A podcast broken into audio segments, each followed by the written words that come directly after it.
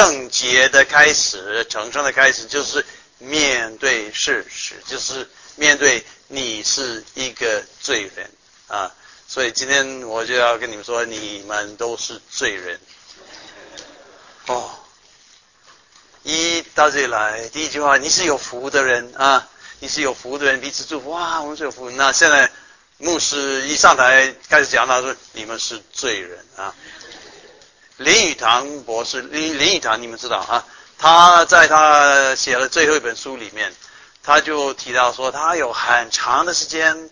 很也几十年的时间，很不喜欢到教会去。你知道他本来是在一个基督化的家庭里面长大的，他他爸爸是牧师，你知道吗？后来他就把他的基督徒的信仰就淘汰了，就丢掉，他不要做基督徒，他要做快快乐乐的一个一个无神论啊。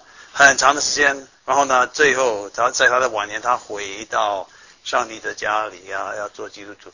可是他说他有很长一段时间，他很不喜欢。到教会其实为什么？因为他每次去都要听牧师说你们是罪人啊！你自己有没有这样的朋友？有没有这样啊？我在台湾多年，哦，发现有的人他就很讨厌、很不喜欢到教会来。也有的有的先生他的太太是基督徒，现在还没有信主。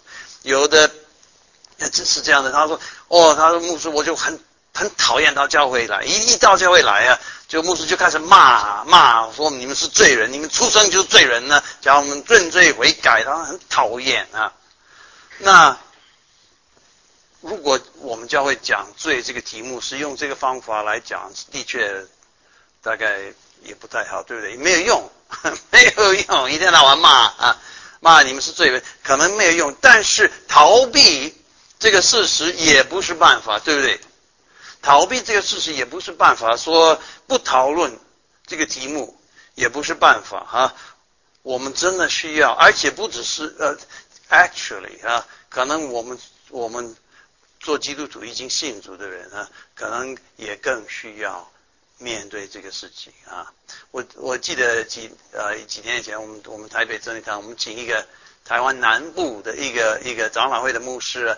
他就到我们到我们教会来分享，他他他的教会比较乡下，比较乡下，可是他教会啊在那几年一直有很大很大的复兴，很大的复兴，灵命的复兴，人数增长很快很快很快。那我们就请他，这个复兴从从哪里开始？怎么开始？他说是从我自己开始，而且他是怎么开始？他说从我很深的很深的知道我是一个罪人。从我深的知道，而且很彻底的承认他的罪。他说，他就发现我们真的，我们时时刻刻是一个罪人。我们走一，我们每天走两三步，我们就犯罪。在心思、言语、行为，初代教会的神学家，心思、言语、行为，我们都会犯罪啊。那有的人觉得。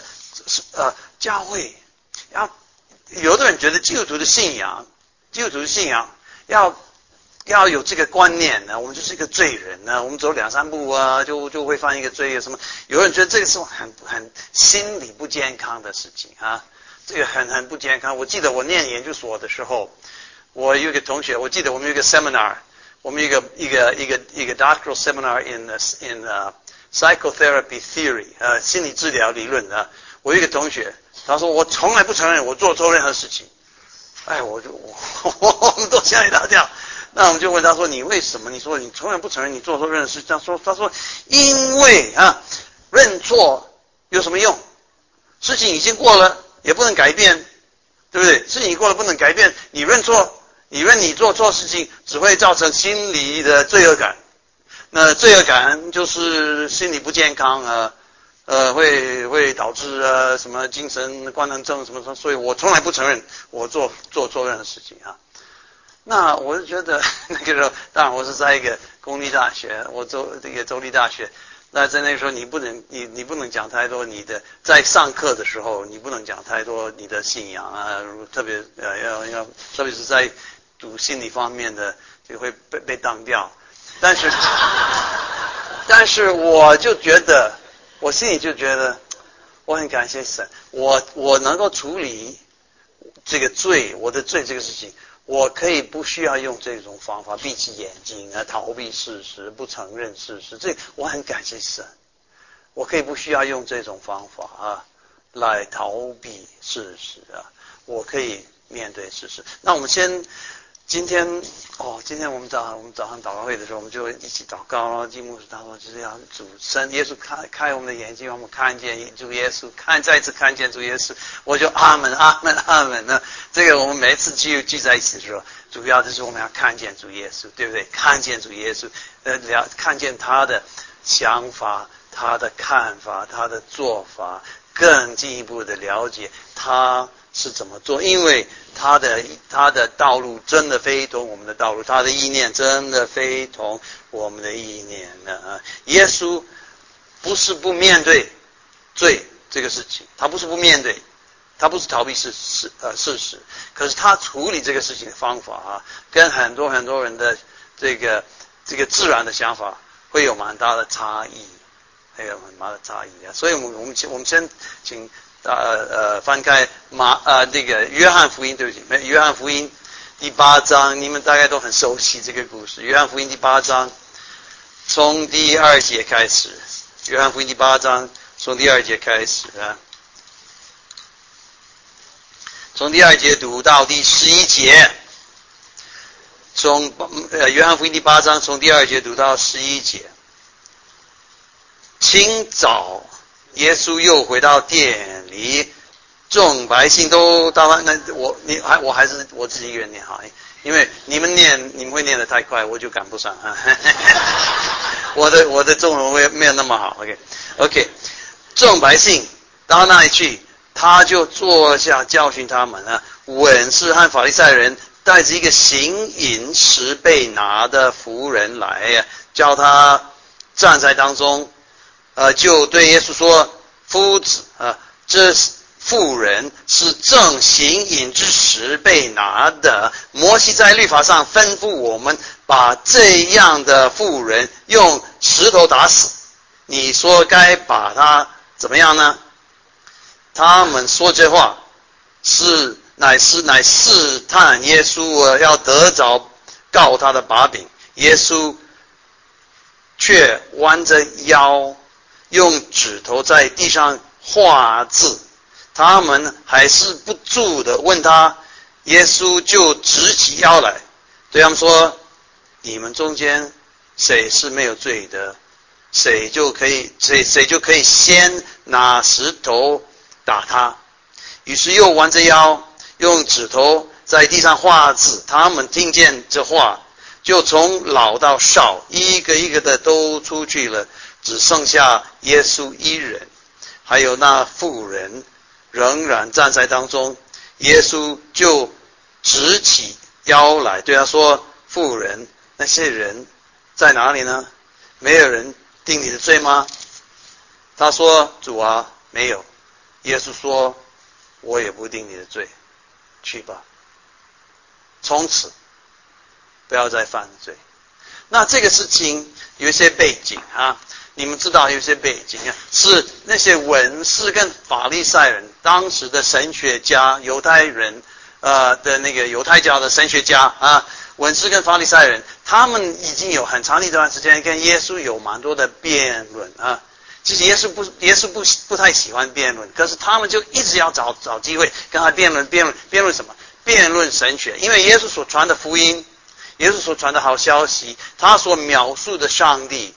知道他所描述的上帝跟那些文士跟法利赛人所所所所 所想的上帝就不一样啊！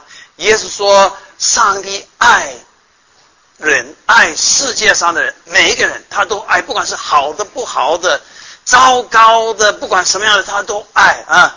他都爱，他都要，每一个都要，而且只要他来，只要有人来，上帝就愿意接纳他。赦免他一切的罪啊，可以做上帝的儿女。那文士跟法利赛人的神学说，不是这样啊。上帝爱好人，不爱不好的人啊。上帝喜欢好人，不喜欢不好。你要你要你要你要成为上帝家的人，你要先做一个好人。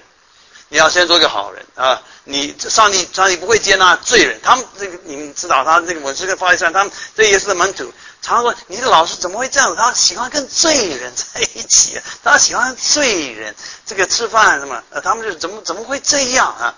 所以他们已经有这种辩论，已经已经 ongoing 辩论很久很久啊！所以。那天耶稣在店里面呢，他是给他的门徒上课，就就给他们一些一些这个一些秘籍，这个神学训练呢，讲讲我讲我。那么，他他他差不多有一天，大概是不晓得是早上还是什么，他讲到一半，那这些文士跟法利赛人，他们就是后面就跑进来，就抓这些女孩子啊，跑进来啊。那这个应该我们应该觉得很奇怪啊，怎么会这样？至少你应该等老师下课。对不对？应该等老师下课才才才问他。那他们为什么这样？因为他们觉得这个实在是这个机会实在是太棒了，这绝对不能错过这个机会，也也不能不要等老师下课。所以他们就他一讲到一半还在讲课的时候，他们就噼噼噼噼噼噼里噼噼里，不是噼里啪啦，那就噼里啪啦就就就跑进来，对不对啊？啊！我早上在房间里面这个练习这句话练习很久啊，还是噼里啪啦就跑进来啊，就跑进来啊。然后他说：“OK，好，老师只给你一个案研究，你说这个人应该怎么处理啊？这种情况你你说你说他有没有罪啊？到底到底有没有罪？应该怎么处理？按照摩西的律法也是国家的法律，这个罪应该是判死刑，对不对？那你说你说要怎么做？哦，这个机会太……做太好，非常好，这个这个耶稣一定下不了台啊，下不了台。哦，所以耶稣第一件事他做什么？哦，他他就他就坐下来，他他就开始，唉，这什么意思哈？很多人很多人很好奇呀，耶稣在地上到底是写什么？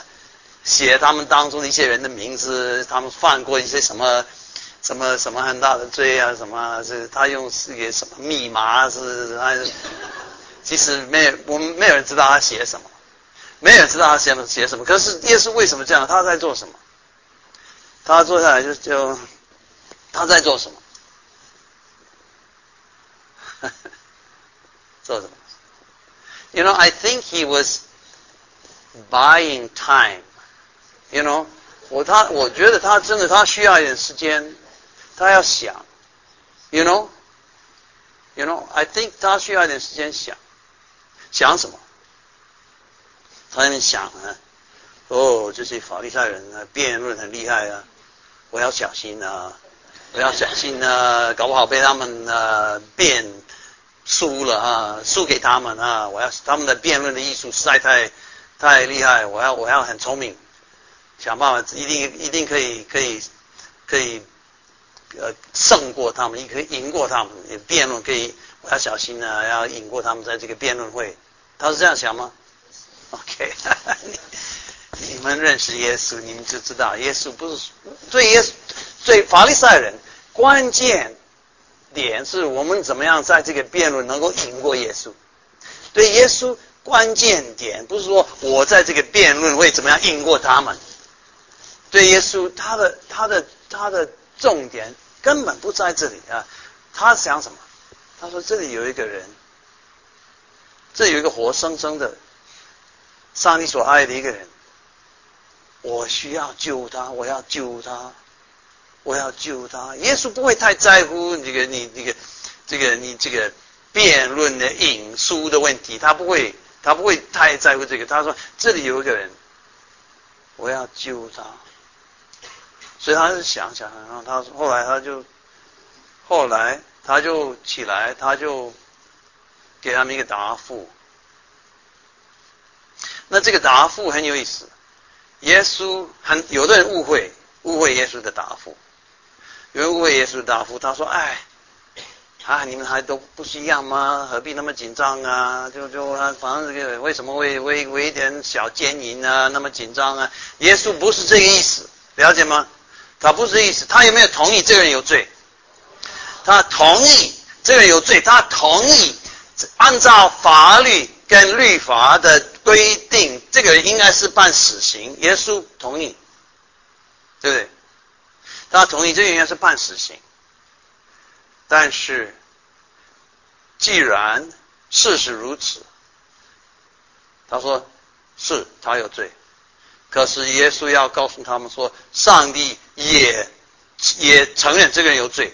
上帝不是一个闭起眼睛不承认事实、逃避事实的上帝，他有罪。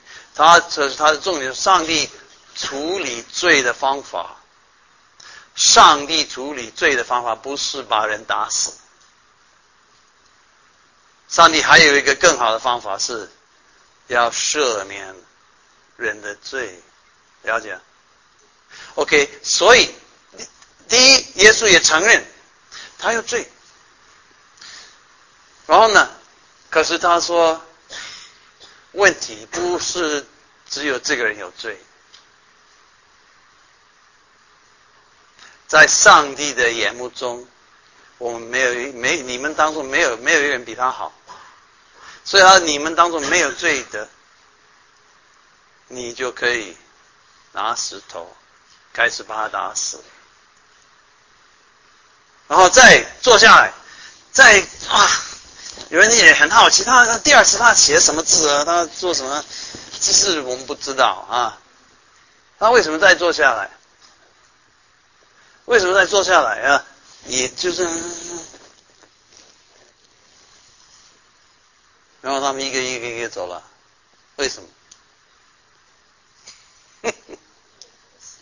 是啊，我觉得真的，他就他就就让他们自己去想，然后呢，就让他们走。哦，耶稣，如果是我的话，我讲这句话，他们也知道我讲的对。哦，我大概会说，你看，你看，谁谁谁谁赢谁输啊？你看，你看，谁谁下不了台啊？是我还是你们啊？我大概会这样。耶稣，耶稣，耶稣根本不会在乎谁下不了台，他也不会在乎谁赢谁输，对不对？他也不会在乎说是，他就说你你们自己想，然后他们就走了啊，然后再再。直起腰来，他说：“这些人在哪里？没人定你的罪呀！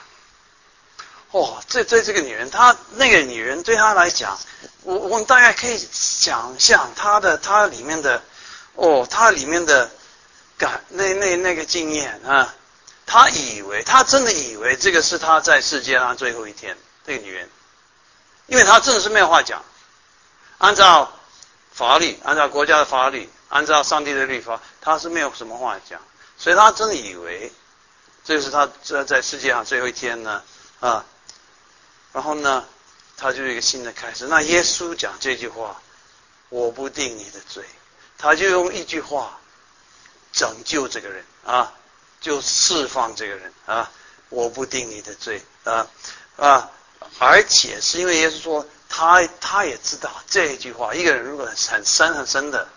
知道也经历感受在里面，这个这个这这句话是多么的不可思议的，多么的不不不不能想象的，他就会改变一个人的心，改变这个女人的心。他说：“我不定你的罪，不要再犯罪。”这个女人就会有一个有一个新的开始，一个新的生命，一个新的生活，就要离开。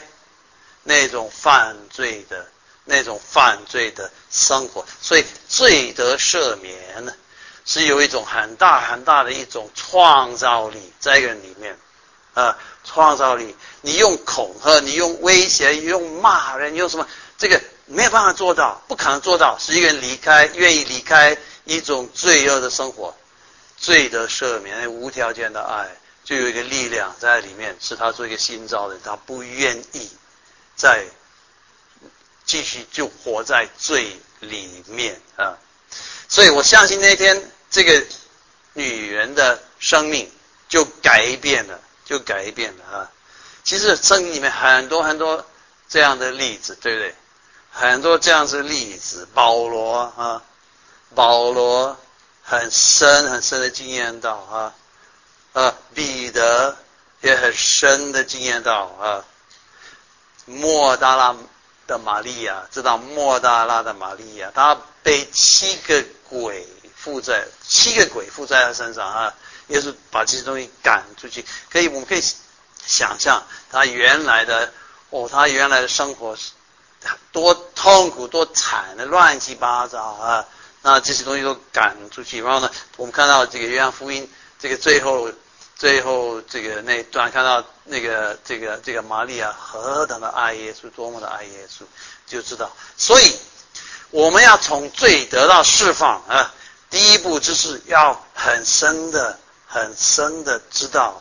我们是一个罪人，而是不可推诿的啊！我们是一个罪人，要知道耶稣赦免我们的罪。那可是很多时候，我们的问题是在这里。很多时候，我们就像那些文士跟法利赛人啊，那些文士跟法利赛，他们觉得这个人是一个罪人，那我们就不一样，对不对？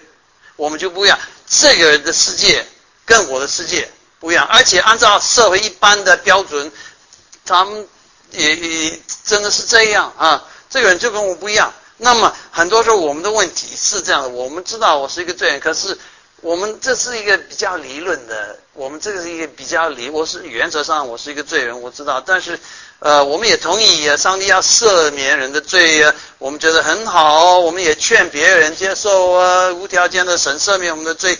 呃，可是很多时候这个跟我们自己没有太多真正的关系啊。没有他的坦白的讲，我们觉得我们还好，对不对？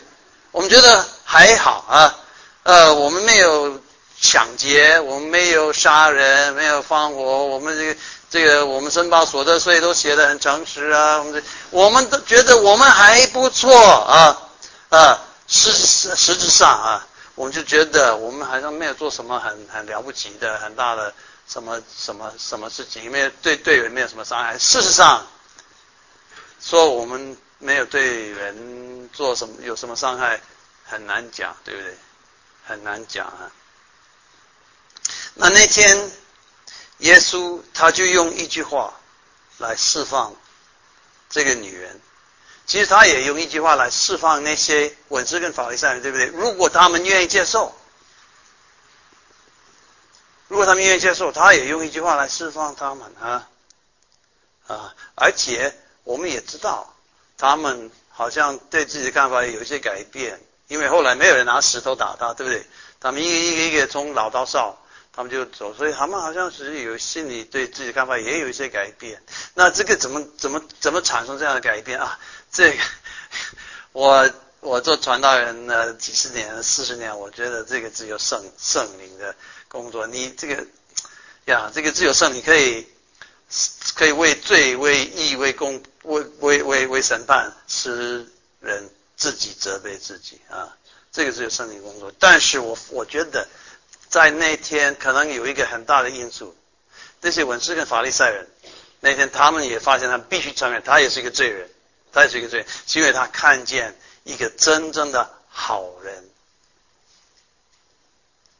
是什么样的好人，他们看见一个真正的义人。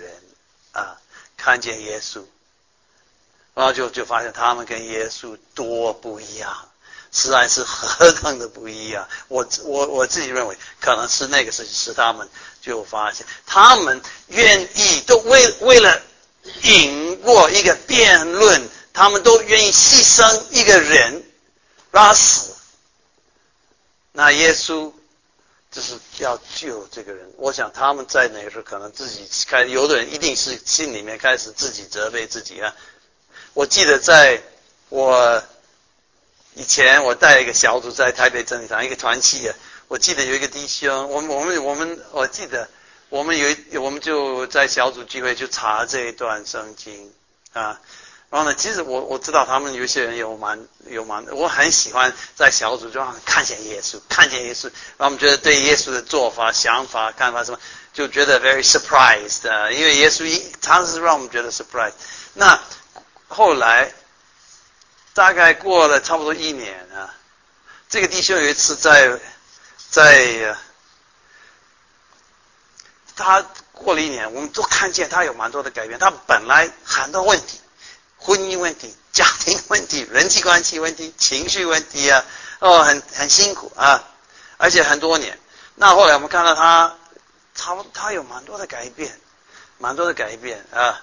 然后呢，我记得差不多过了一年呢，有一次听他做见证，他说我信仰的转变，他就用这个故事。他说我信仰的转变是当我发现我跟这个女人没有什么不一样，我不会比她好。哦 他不，我发现，嗯，我也许我做的事情跟他做的事情不一样，可是我没有比他好啊。所以我说这个有一个很大的力量，很大的力量啊，可以使使我们改变。那这个改变。是是是什么样的改变？有没有注意到耶稣讲这句话？他说：“我不定你的罪。”后面还有一句话：“不要再犯罪，对不对？不要再犯罪啊！”那么耶稣在这一点呢？如果能够，我如果能够抓到了解耶稣的做法，一方面是无条件的。无条件的，呃，赦免你的罪啊！这耶稣的福音就是这样子，赦免你的罪啊！但是不要以为耶稣说我赦免你的罪，所以你就出去再犯罪啊，仍然活在罪里面啊！耶稣说，我不定你的罪，不要再犯罪。那可是耶稣有没有说，我不定你的罪，你再犯罪就把你打死？有没有？没有啊！你再犯罪，我就处罚你。我这次不处罚，再次就处罚。有没有？好像不是那么简单的啊！结束的恩典就是无限、无限的恩典啊！可是问题不是说他会不会再赦免我的罪？问题不是在他会不会再赦免我的罪啊？问题是。这个罪如果继续活在罪里面，继续继续，好像就是就是觉得跟罪打交道，跟罪打交道啊，和平共存啊，跟这个东西对我们自己会带来很大很大的伤害，很大很大的伤害啊！记得吗？有一次耶稣到耶稣在圣殿里面，他碰到一个人在那个那个水池里面，已经已经三十八年，三十八年瘫痪呢。那耶稣医治他以后，他说什么？记得吗？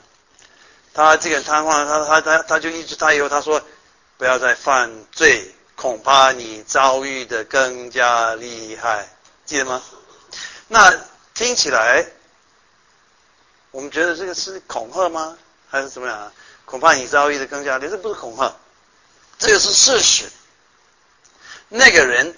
不一定是每个人耶稣所医治的，不一定每个人的问题、每个人的病都直接跟他的罪有关系，这个不一定。可是这一次一定跟他的罪有关系，对不对？所以这一次他说：“你不要再犯罪，恐怕你会遭遇到更大的伤害。”了解啊？我我我讲一个比喻啊，耶稣可以讲比喻啊，我也可以，我也我想我也可以讲比喻啊。我自己我自己 我就我自己就创造一个比喻啊，一个人因为抽烟。很多年就有肺癌，然后医生很早就发现，很快就发现他有肺癌，然后呢就开刀，然后就治疗、化疗什么什么，他就用各样方法治疗什么，后来好了，然后医生说你不要再抽烟，了解吗？这是恐吓威胁吗？不是，这 这是。你这个医生，医生你不要再抽烟。医生的意思，你如果再抽烟，我我下一次就不治疗你吗？也不是这个意思。可是他说很危险，对不对？很危险。他说这个事情，这个罪，如果我们不把它当做一个很严重的事情啊。不，我们我们对罪的态度如果太轻松的话，那就这个罪就可以像一个毒，一个 poison，一个毒品，一个毒药在你里面很可怕、很厉害的毒药就会毒死你的属灵的生命。所以保罗在罗马书，我们我们我们看罗马书第六章，罗马书第六章，保罗也讨论这个问题。他说：我们难道我们就可以仍然活在罪里面，使人间险更多吗？呃。那罗马书第六章，他就他就提到，呃，我们不在律法之下，我们在恩典之下，所以我们就继续犯罪吗？不是，他在罗马书第六章第二十一节、二十二节，罗马书第六章二十一、二十二节，他说：你们现今所看为羞耻的事，当日有什么果子呢？这些事的结局就是死。但现今你们既从罪里得了释放，做了神的奴仆，就有成圣的果子，那结局就是永生啊！所以啊，这些东西的结局是死，对不对？这些东西的结局是死，就像一个堵在里面的，会把你堵死。这个不是开玩笑的事情。你要不然就是神的仆人。要不然你就是罪的奴仆，只有两个可能性啊，神的仆人，要不然就是罪的奴仆啊。那这个你做罪的奴仆，真的就可以到最后，真的可以毁灭掉你跟耶稣的关系啊。那你跟耶稣的关系就是永生，就永生就可以毁灭。所以啊，我们需要对罪，我们需要他，你知道神赦免我的罪，而且我每次转向他，他都要赦免我我的罪，但是我要对罪采取一个。非常认真的态度啊，很认真的态度啊。有的罪，我们有的罪，我们犯这个罪不是不小心去犯，有的罪是就是决定去犯犯的，对不对？有的罪就是决定去犯的。这种罪不跟加拉太书第六章第一节保罗所说的那个，若有人偶然被过犯所胜，这个这个罪不是那种罪。这有的罪，就耶稣讲的罪，也不是那种罪。耶稣讲的罪，是我们就决定啊去犯的一些罪啊啊，像奸淫，像婚前性行为啊，性关系，像堕胎，像看一些色情的录影带、电影啊、呃书啊、杂志，在钱方面不诚实。在财务方面不诚实，在考试方面不诚实，作弊，呃，对人采取一种报复的态度啊，仇恨不肯饶恕，喝醉酒啊，用一些不应该用的药物啊，不干净的言误会的言语啊，不干净的笑话啊。自我中心的坚持自己的意思、自私，很多很多这些东西，是不是说偶尔、偶然这个被被罪呃胜过？甚至是有时候是是我们自己决定这样做。我们需要采取一个很认真的态度。耶稣说：“孩子，我劝你，这是个爱的劝勉，爱的劝勉。”他说：“我劝你不要再犯罪，你不要以为你可以继续。”活在这种生这种事情里面，你不要以为对你没有什么不好，你不要以为对你没有什么不好，这些这些东西的结局真的是死。所以耶稣说：“我要救你，我要救你脱离那种那种那种生活，我要释放你呀，我要释放你，使你不再不不再受到这种伤害。所以说，你就信任我，你就我赦免你的罪。”我不定你罪，不要再犯罪啊！要跟这个东西打仗。所以耶稣的爱就是这就就是一种呼召，说我们每天要起来脱离罪恶。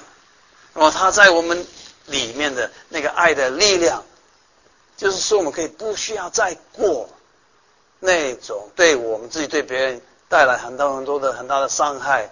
那种生活，而且他要我们讲的很明确、很明确、很具体，具体什么东西是他是是他不喜，是耶稣不喜欢的，他不喜欢，因为对我们对别人有伤害，这个就是重生的开始，这个是圣洁的开始，而且这个就是耶稣所说的丰盛的生命，让我们享受。好，我们一起祷告。在我们祷告的时候，如果今天你知道耶稣对你说话。有一些事情，在你的生活里面，你的态度已经变得比较比较松懈一点。有一些事情，你知道你需要在他面前面对。你知道有一些事情不是偶然被罪胜过，有一些事情是已经习。习惯性的在你的生活里面，你就没有去处理。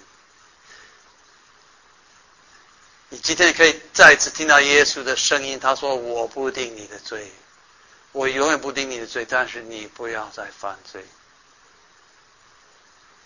如果你有这样的，你知道你听到耶稣的声音、上帝的声音，对你说这个事情，这个事情，可能不管是心思、言语、行为，这个事情，你听到耶稣的声音，他说起来。不要犯罪，要有一个觉志，说我要我要放弃这个东西。如果你今天听到主的声音，你就在心里面，你就向他说：“主，我愿意接受接受你的福音，你的好消息。你不定你我的罪。”你也不要我继续犯罪，在我的生活里面，有什么有一些事情，我已经跟他和平共存，